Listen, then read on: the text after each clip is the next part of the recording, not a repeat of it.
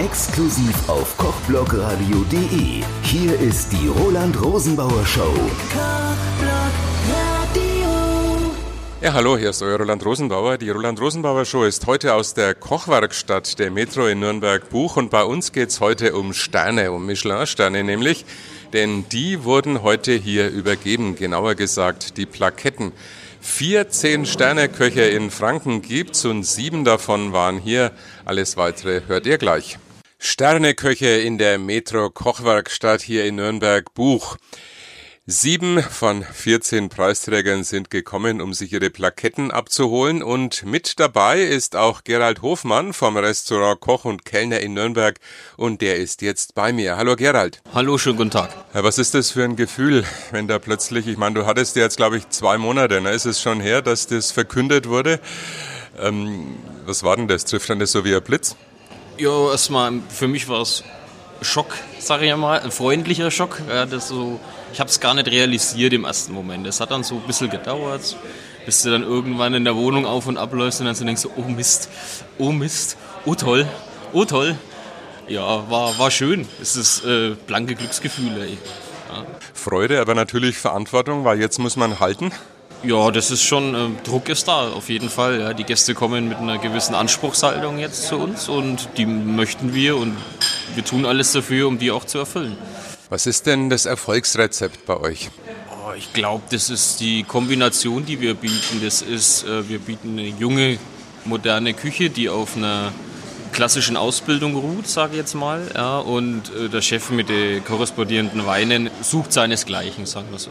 Ja, und es ist bei uns relativ ungezwungen eigentlich. Ja. Also es kann von der Jogginganzugträger bis zum Schlipsträger kann jeder kommen und wird gleich behandelt. Also wir unterscheiden da keinerlei Gesellschaftsschichten, sage ich jetzt mal. Das ist ja eigentlich auch wichtig, weil normalerweise haben manche dann vielleicht plötzlich Schwellenangst. Vorher ist man halt in sein Stammlokal gegangen und plötzlich, oh, ein Sterne-Restaurant. Ja, aber ich finde, das ist die Zeit ist auch dafür da, dass man solche Dinge bricht. Ich meine, äh, jeder spricht über Verantwortung im, im Umwelt- und Lebensmittelbereich und äh, gerade die gehobene Gastronomie tut da ja einiges dafür, äh, um, um die Lebensmittel und die Qualität am Gast zu bringen. Und das muss sich eigentlich durch jede Gesellschaftsschicht ziehen, sage ich jetzt mal. Ja. Und ja, das ist eine, ist eine Aufgabe, die man da auch hat und die möchte man auch gern wahrnehmen. Ja.